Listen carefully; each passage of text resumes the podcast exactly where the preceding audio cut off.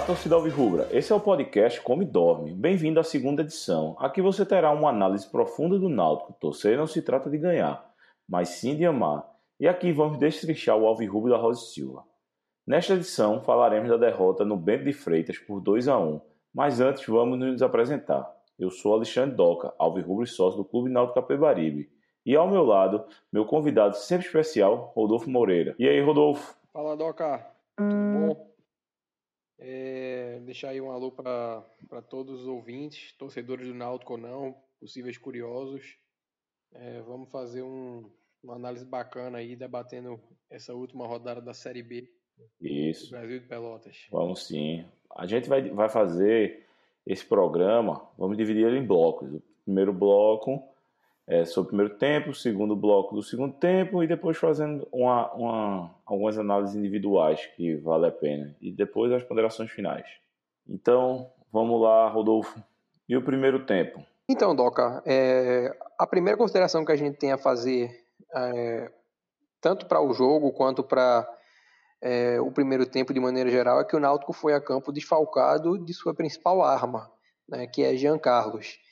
E com esse desfalque, é, a proposta ela acabou sendo construída para realizar um jogo apoiado até o último terço do campo. Né? A partir é, com a chegada na, nesse ponto na intermediária adversária, o Náutico buscava passos de ruptura ou então né, aguardava uma ultrapassagem dos laterais.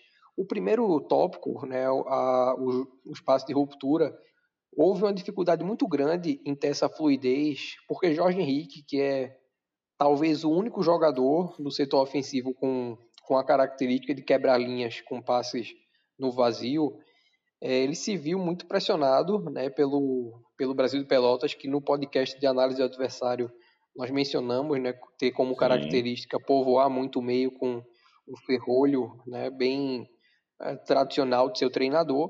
Então, sem, é, sem jogadores como o Giancarlo, né, que agregam a, nessa, nessa característica junto a Jorge Henrique, ele, o Náutico se viu muito dependente, né, e ele tentou fazer uma cavadinha é, para Salatiel, tentou em alguns momentos encontrar é, um dos pontas em condição de, de fazer um facão, mas não foi algo que a gente viu acontecer. Né? E a questão dos laterais, o Náutico teve mais uma vez uma dificuldade muito grande em ter né, um, um jogo consistente, sobretudo com Hereda, o William Simões foi muito mais participativo nesse jogo ofensivo. Então acabou que as opções ofensivas do Náutico acabaram restritas ao chute de longe. Né? O Náutico é, demorou a apostar nessa, nesse recurso. Isso foi algo que veio acontecer somente após o, o gol sofrido. É, teve um bom chute de Eric, o goleiro acabou defendendo logo depois, e alguns chutes pouco objetivos de diversos atletas. Eric chegou a experimentar é, Dadá teve alguns chutes prensados, mas não, não foi muito feliz né, nas finalizações do primeiro tempo. Então, ofensivamente, o Náutico acabou limitado. Né, e como o Brasil de Pelotas, é, que já tem naturalmente, desde o do, do apito inicial, essa, é, essa vocação defensiva, o placar inaugurado razoavelmente cedo no jogo né, acabou fazendo com que o, o já citado Ferrolho acabasse ainda mais é evidente. Então, acho que a transição de modelo também, que pela qual o Náutico passa, ainda esbarra né, nessa, é, no, no, entrosamento, no, numa melhor assimilação e né, a soma de todos esses aspectos acabou fazendo com que o, o jogo ofensivo do Náutico no primeiro tempo fosse muito improdutivo. O, jogamos com um centroavante e dois pontas, o Salatiel não, não teve uma noite boa de maneira geral, falhou na, em segurar bolas, isso acabou também tendo uma relevância no gol sofrido, mas no, no âmbito ofensivo, né, no, o Náutico não conseguiu ter nenhuma dessas características, não conseguiu reter a bola no, na área adversária, é, falhou na encontrar passes que desequilibrassem a, a, defesa adversária e a participação dos laterais foi tímida, né, foi bem limitada. O William arriscou alguns cruzamentos que não foram muito caprichados, o preenchimento de área em alguns momentos estava sendo feito somente com dois homens então foi um, um primeiro tempo, é, acredito eu, dos mais limitados do Náutico, sobretudo se a gente considera né, que era um jogo, em função das duas vitórias do qual o time vinha, se esperava uma melhor consolidação do time nesse aspecto. É, tem razão. É, o Náutico está chutando muito, mas chutando muito errado, né? Isso é um problema. Tem que melhorar essa pontaria. E tivemos muita posse de bola, mas não conseguimos mostrar isso em, em resultado, né? E a falha de Jefferson foi um negócio complicado para o time. O time estava até bem encaixado, se perdeu muito depois do gol. Esses pontos que, que você trouxe, eu acho que a gente pode fazer um rápido parênteses só para destacar alguma hum. situação, né? Você falou aí da questão da posse e do encaixe do time, que, que são a, aspectos que eu, com, com, os quais eu concordo. Né? O Náutico teve um encaixe é, de jogo e teve né, o, a possibilidade de controlar as ações. O que é curioso né, é que mesmo tendo a, maior posse de bola durante o jogo, se você faz uma análise do, do gol do Brasil de Pelotas marcado pelo, pelo Souza, né, o Náutico tinha a bola pelo corredor esquerdo com William Simões, ele fez um passe para o Salatiel, né, que não segurou a bola, ele tentou é, fazer uma condução ainda que para trás. Nessa condução, o Salatiel perde a bola. Né? No que ele perde a bola, o Brasil de Pelotas volta o jogo, e nesse momento o Náutico executou uma pressão pós-perda é, que foi elogiável, né? foi harmônica.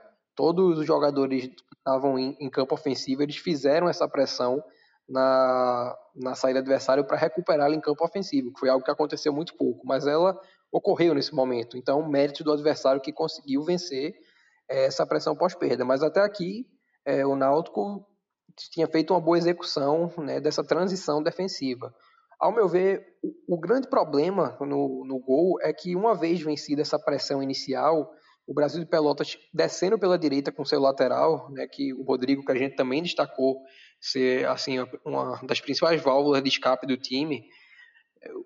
Uma vez entrando no campo do Náutico, o Náutico baixou a marcação, né? Todos os jogadores estavam em campo defensivo e nessa baixa o Náutico praticamente não agrediu o Brasil de Pelotas. O Brasil fez dois balanços, né? De lateral a lateral, a bola saindo da, do corredor esquerdo para o direito e voltando do direito para o esquerdo, com o Náutico sem agredir. É, a partir do momento que o Brasil tentava chegar à intermediária, havia um fechamento de espaços, mas sempre que a bola voltava né, para ali para a faixa de meio de campo, uh, o Náutico via o Brasil tocando passes e isso é perigoso porque já é um setor do campo né, em que é possível um volante é, fazer uma, uma, uma, tentativa de quebrar uma linha de passe, tentar esticar uma bola para o centroavante.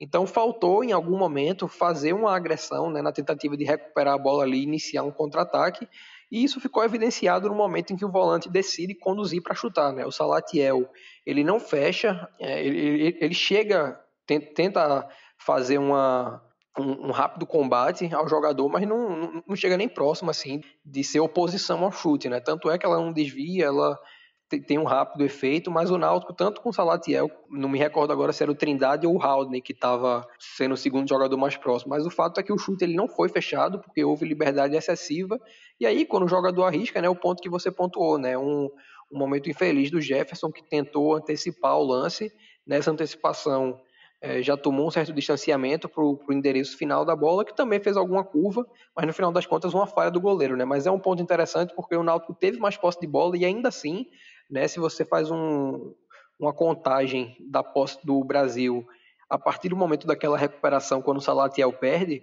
né, foram quase 60 segundos. Né? O Brasil ficou com a bola por quase 60 segundos, foram 55, salvo engano, né, sem o Náutico conseguir tocar a bola, sem o Náutico fazer uma pressão, a exceção aí dos primeiros 10, 12 segundos. Então, acho que é algo que assim evidencia né, essa questão da, da transição de modelos. Houve nessa essa pressão pós-perda, mas uma vez após o, a saída de jogo do Brasil né, e a entrada no campo ofensivo do Náutico, o Náutico não foi convicto na marcação, não sabia se pressionava, não sabia se agredia, e a partir disso o Brasil encontrou espaços para finalizar ainda aqui de fora da área, e nessa finalização sai o gol que é, acabou tendo um peso colossal na sequência da partida. Pois é, acho que a análise do primeiro tempo é isso aí, pessoal.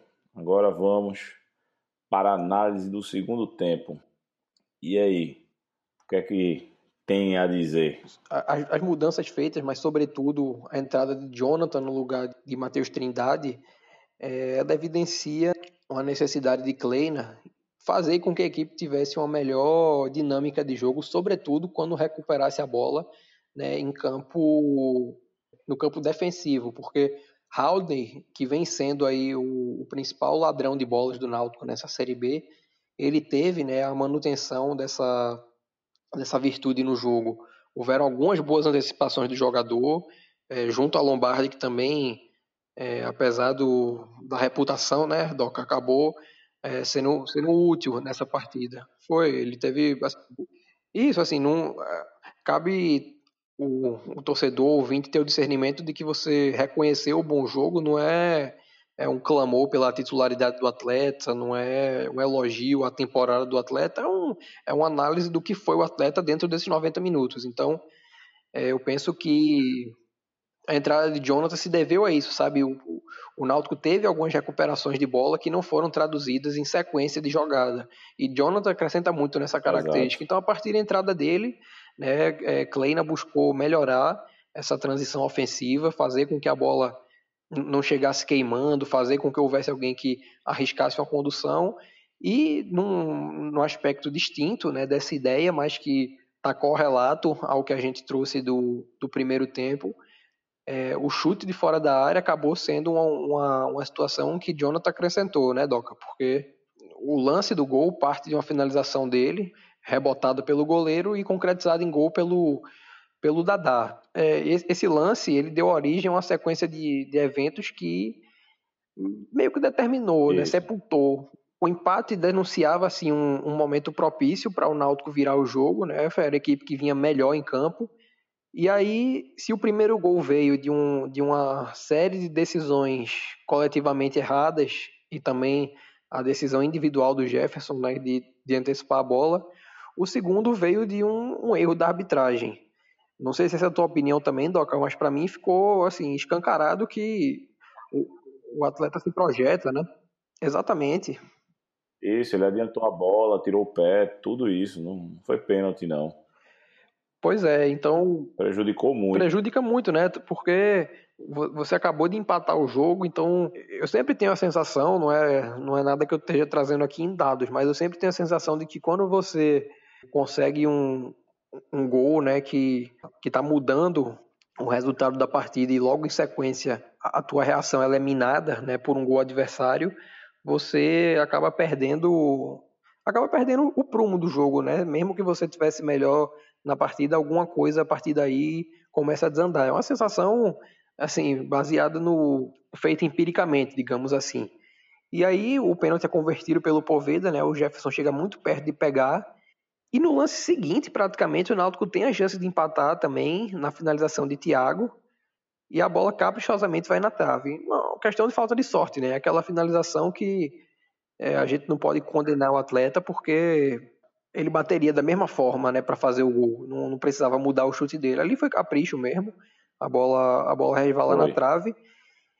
E daí em diante, né, o, o, Brasil mais uma vez se fechando, porque consegue a vantagem novamente, consegue fazer essa manutenção do jogo que vinha fazendo no primeiro tempo, e o Náutico tentando a tentativa do Kleina de repetir o que deu certo contra o Guarani, deixando Paiva e, e Salatiel em campo. A sensação que eu tive era de que é, até de repente pelo gol, né, pela sequência de gols que, que fez na semana, cabia a permanência do Dadá, mas é uma decisão com fundamento, porque era uma coisa que havia funcionado. A tônica do jogo acabou sendo essa, né? O Náutico com dois jogadores com a força física boa, com uma boa capacidade de imposição na área, mas sofrendo, né, com, com essa dificuldade dos laterais. Acabou o Brian entrando no lugar do Hereda, é, algo que também não, não, não surtiu tanto efeito. E eu acho que, assim, embora o Náutico tenha sido a, a equipe que melhor, que mais procurou, a gente pode dizer que mais produziu durante a partida, a derrota não foi o resultado mais justo, mas ela também fez jus à equipe que eu acredito ter executado melhor sua proposta. Né? O Náutico ele produziu mais do que o, do que o, Brasil de Pelotas, mas é, dentro da sua proposta eu acho que o Brasil, por ser uma equipe mais reativa, mais defensiva, é, foi feliz né, na, no, naquilo que ela se propôs a fazer, ainda que com a contribuição da arbitragem, ela fez, o seu, fez os gols e uma, com a vantagem no placar conseguiu manter o ritmo da partida dentro do que ela queria, porque o Náutico não conseguiu ser é, amassar a, o adversário em nenhum momento do jogo, né? Ele criou algumas chances, ele chegou a ter maior domínio territorial, mas a, aquele, aquele momento de pressão, né, aquela sequência de lances que é, exige do goleiro, um, desgasta o goleiro, que faz com que a defesa bata a cabeça, eu, eu não vi isso existir no jogo. Não, não teve. E principalmente depois as substituições no, no decorrer do segundo tempo, o Náutico perdeu meio campo, assim, o meio campo criativo, né? Não surtiu efeito positivo essas substituições. Aí o Náutico não conseguiu melhorar o jogo, até piorou, no caso, pelo menos a visão que eu tenho.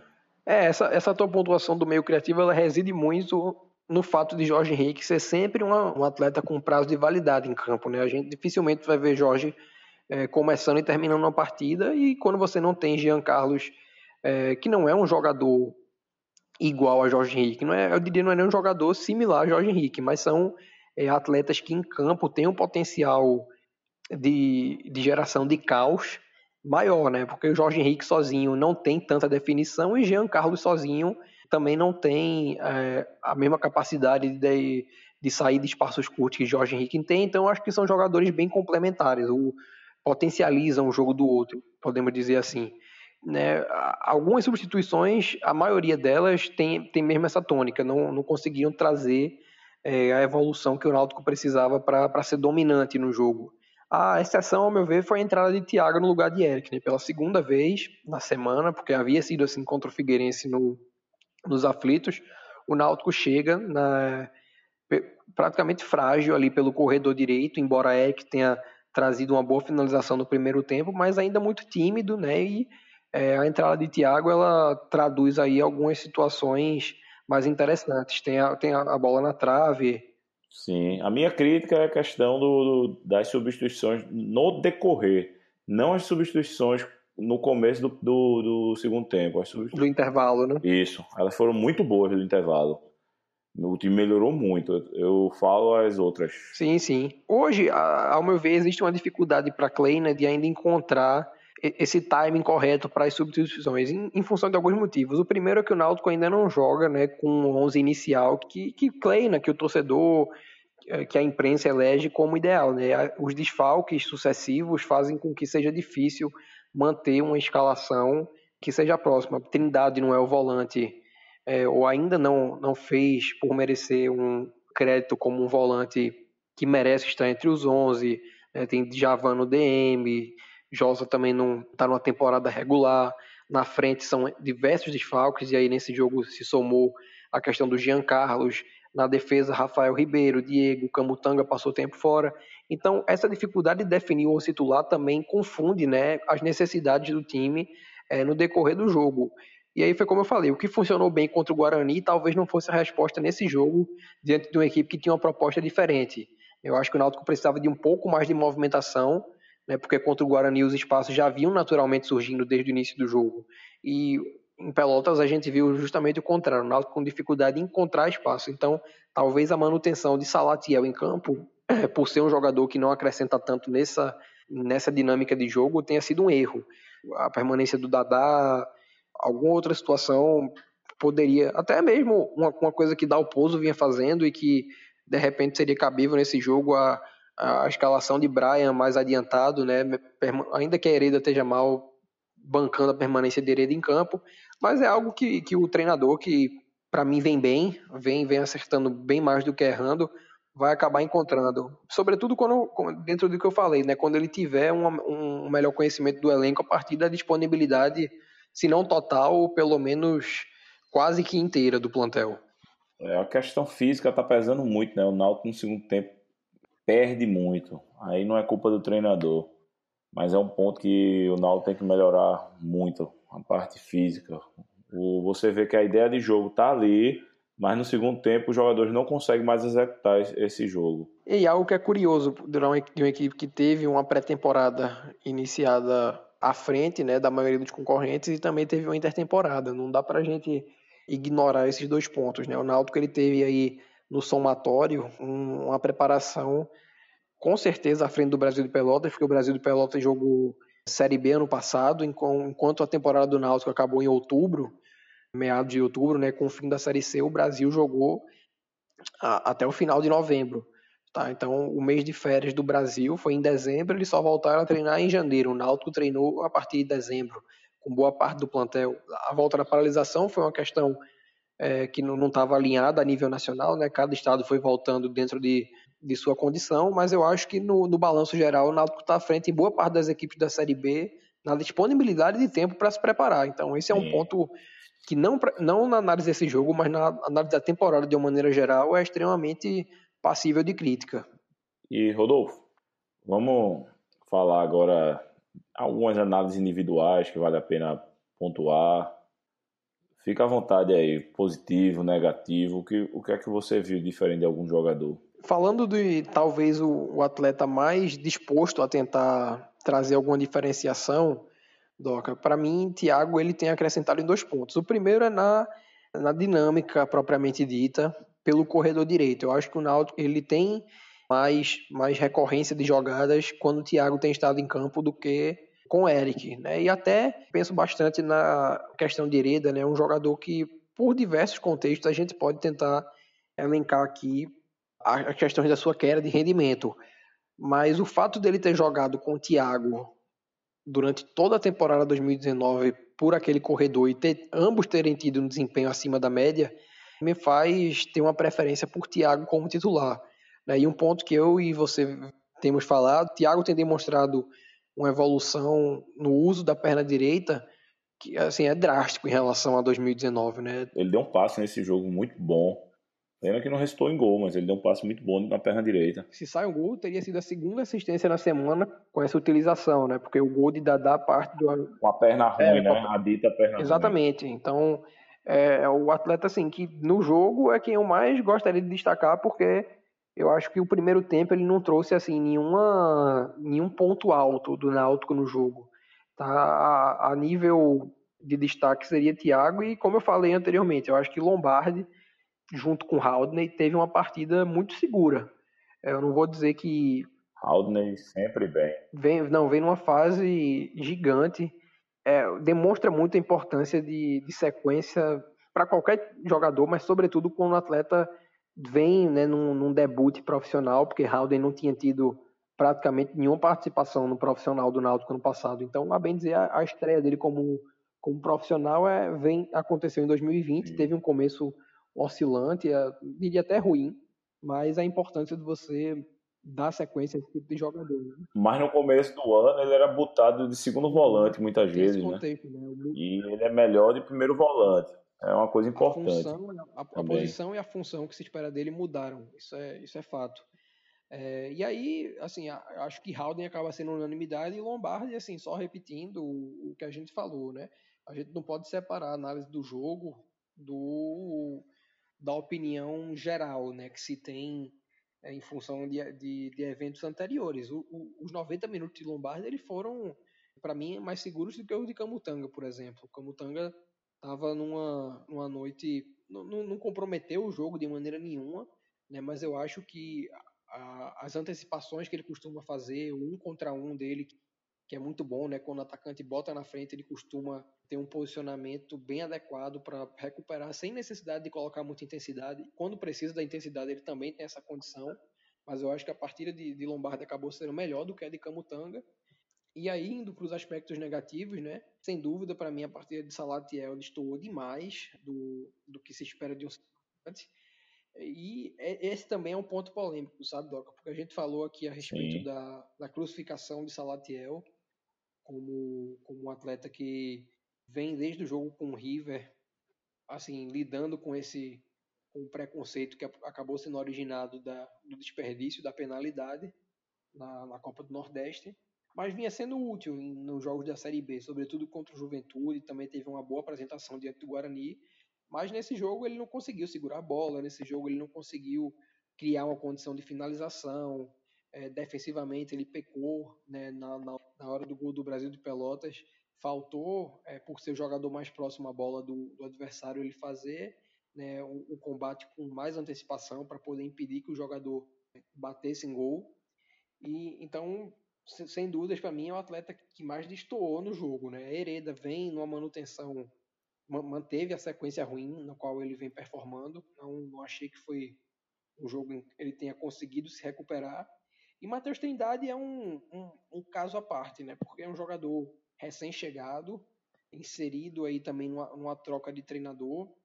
Então ele chega é, num ambiente que o time está procurando ainda se entender nessa nova ideia e ele por si só está tentando buscar um melhor entrosamento. É sempre bom a gente lembrar que o, o Náutico hoje ele faz uma marcação por encaixes. Então até o próprio gol que a gente analisou aqui do Brasil ele passa por isso, né? O Náutico sempre encaixando é, a marcação a partir do balanço da bola. E Trindade ele pecou junto com Eric nisso, no gol lá em, em Campinas, e eu acho que é um jogador que também vai sofrer um pouco, sabe? Por, por dois motivos. O primeiro é em função desse erro do jogo de Campinas, porque quando o jogador tem como primeira ação memorável, digamos assim, um erro, né, em detrimento de um acerto, ele acaba sofrendo com esse tipo de crucificação. E além disso, Trindade é um jogador que veio por indicação pessoal de Dalpozo, né? E aí, em função dos insucessos de, de alguns atletas que também foram indicação do treinador, ele vai ter esse estigma para carregar e vai uhum. precisar trazer isso em campo. Mas o fato dele estar tá sendo citado aqui não decorre é, de nenhum desses aspectos, né? Tendo feito esse parêntese. Decorre do fato de que ele não teve um, um índice de recuperação de bolas tão, tão, tão alto quanto o Haldane, ele não conseguiu, assim como o Haldane nesse caso, para também não dizer que foi só ele, acelerar uma transição, que também não é sua característica, tanto é que acabou substituído mais uma vez pelo Gilson Kleina. Tá? Então esses três jogadores, para mim, eles acabam tendo um peso é, negativo acima dos, é, dos demais. E aí, encerrar, né, para a gente fazer as menções mais importantes, negativamente teve a situação do Jefferson, né, que tanto no pênalti, para mim, mostrou que não está é, inteiro é, dessa pancada. É uma situação que eu acho que em CNTP ele teria defendido e o próprio gol, que a gente já exaustivamente falou aqui. Tá? E aí, positivamente, o Dadá, né? Vem num, não fez um jogo brilhante para mim. Foi um jogo mais voluntarioso do que bom tecnicamente, mas dois gols em dois jogos, né? Um, é um, o que o jogador precisa para ter alguma confiança. É, meu destaque, assim, só para complementar o que você está dizendo, meu destaque é, é Kleina, que eu tô gostando muito. Náutico é um time agora que gosta da posse de bola, isso é muito importante. Eu, particularmente, não, não sou adepto desse futebol de retranca, não. Eu gosto de, de times e treinadores que, que gostam de criar, né? Não quem, quem fica só jogando a bola para frente. Eu, você sabe que eu não, não, não admiro esse tipo de jogo. Pois é, a gente tem que trazer né, essa questão preferencial aqui. Uma coisa que eu acho é, que é tanto da tua natureza quanto da minha, fazer o discernimento né, entre a sua preferência de jogo e a análise do que está acontecendo independente dela, que é mais ou menos o, o, que a gente trouxe aqui a respeito de Salatiel, né? Não é o jogador da minha preferência, também. assim como o Lombardi é, na defesa, mas a gente tem que fazer análise do que aconteceu lá dentro, né? Não é, é, a preferência de, de Doca, a preferência de Rodolfo, é uma avaliação é, fidedigna, né? pelo menos é o que a gente tenta fazer do, do, que, do que aconteceu em campo. Então, não, não, foge tanto disso assim, não. Mas eu concordo com a tua linha. É, Klein, ele tenta fazer, vem tentando fazer nessa né, mudança aí, é, explorando as características do grupo. Tanto é que ele demonstrou assim um, um conhecimento prévio, é, fazendo aquela avaliação de que Jorge Henrique, como segundo volante, deixava muito espaço. Assim, para mim, o fato dele estar tá deixando Hereda como titular, apesar dessa fase oscilante dele, mostra que existe aí um, uma ciência do potencial de jogador. Né? Hereda foi um jogador muito útil ofensivamente em 2019. É, Brian talvez seja um lateral mais vocacionado para o ataque, mas Hereda, quando encontra o balanço, né, que ele, ele faz muito bem a, a o apoio seguido de uma recomposição, é, assim, para mim é um lateral com potencial de Série A com facilidade, sabe? É um jogador de um, de um cognitivo alto, ele tem todos os fundamentos, mas assim, ainda é um garoto, tá, tá, tá no momento de oscilar mesmo, mas a presença dele no time para mim é um demonstrativo de que Klein entende o que ele pode render. E isso assim é mérito do treinador porque não, não, adianta você ter uma ideia de jogo sem entender as características do teu plantel, né? Isso eu acho que é o, o que ele tem demonstrado compreender. Concordo. E agora vamos para as considerações finais. Alguma consideração?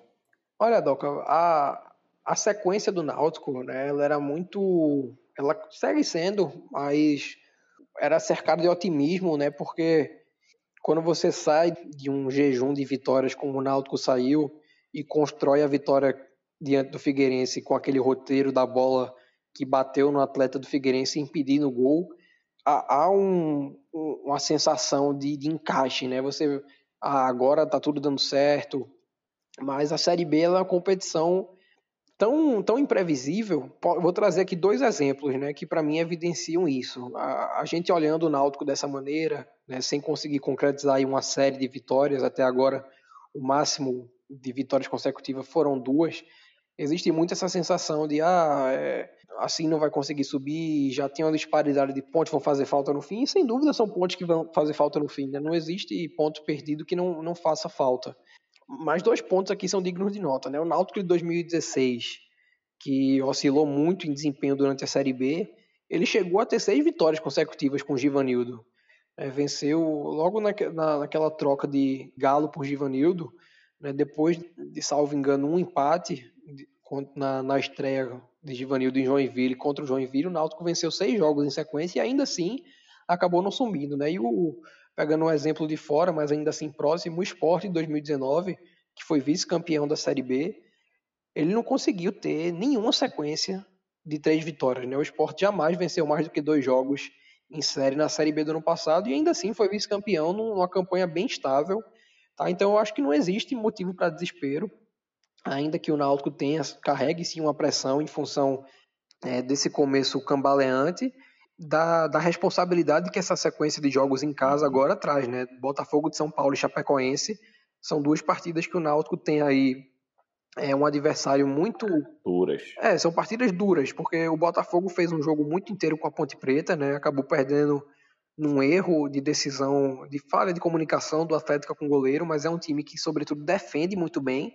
A gente com certeza vai falar disso é, em outro programa, e a Chapecoense é uma equipe que está num bom momento, né? Uma equipe que começou muito bem a Série B, mas é, assim, como diversos outros plantéis, um grupo é, que joga no limite, é um grupo que não tem, assim, tanta opção de elenco, né? Então não há uma fartura de jogadores para manter a ideia de jogo, para ser é, forte do início ao fim, como eu diria, é o caso do Náutico, né? O Náutico é uma equipe que tem essa condição acima da maioria do, dos concorrentes da Série B em boa parte das posições. Então a leitura de momento que a gente pode fazer é essa, né? É óbvio que o momento ele pede atenção, ele pede é, cuidados redobrados, mas não é, repito, um, um ponto que consolida o Náutico fora da briga do acesso, que consolida o Náutico para fazer uma campanha de permanência, como eu vi algumas pessoas falando por aí. A briga do Náutico ela, ela segue e vai seguir sendo até o fim do campeonato por acesso. Só que algumas brigas né, que, que Kleina tem travado, a transição de modelo, né, a busca por um, por um encaixe melhor das peças que, que ele dispõe no elenco, sobretudo considerando que vários jogadores estão voltando de lesão, elas são alguns aspectos que não se resolvem do dia para a noite nem de um jogo para outro. O Náutico vai precisar aí é, de mais algumas rodadas para encontrar o seu eixo na competição. Mas eu confio que ele vai vir e ele até vai vir mais rápido do que do que está sendo estimado de uma maneira geral por imprensa, pela própria torcida. O Náutico vai, vai conseguir isso, é, talvez ainda, eu diria, antes do jogo com o Sampaio Corrêa em São Luís. É, eu tenho um pensamento, a gente pensa muito parecido nessas coisas. Pois é, galera, esse é o fim do programa. Essa semana teremos novos programas e muitas novidades. Até mais e saudações ao Virrubras. Thank you.